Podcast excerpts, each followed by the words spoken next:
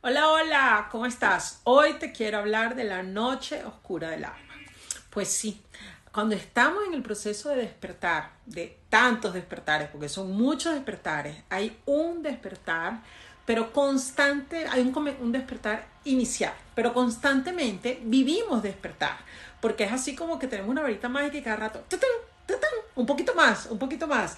Entonces, antes de cada proceso de despertar, antes de cada ensayo, antes de sentir otra vez que expandimos la conciencia, hay una noche oscura del alma. Y la noche oscura del alma es como que nos apagaran la luz. Es como que esa intuición, todo eso que teníamos ahí aflorado, que estaba funcionando súper bien, de repente se apaga y viene un sentimiento de desolación, de tristeza, de soledad, como que no sientes esa realización que sentías cuando estabas en el despertar anterior.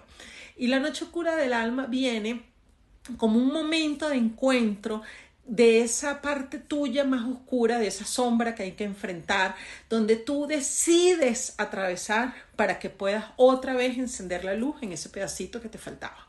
Entonces, no se asusten, es un proceso temporal donde nos exige otra vez como salir de ese casulo y sacar eso mejor de nosotros para iluminar una parte de nosotros que todavía estaba en la sombra. Entonces, bueno, que vengan muchas noches oscuras del alma para que así vengan muchos despertares. Un beso grande y cualquier duda, ya saben, escríbanme aquí. Hay muchos sentimientos, muchas señales que les voy a compartir en otros videos donde ustedes pueden reconocer que han pasado por esas noches oscuras del alma. Un beso grande y gracias por la oportunidad de compartir siempre con ustedes. Un beso.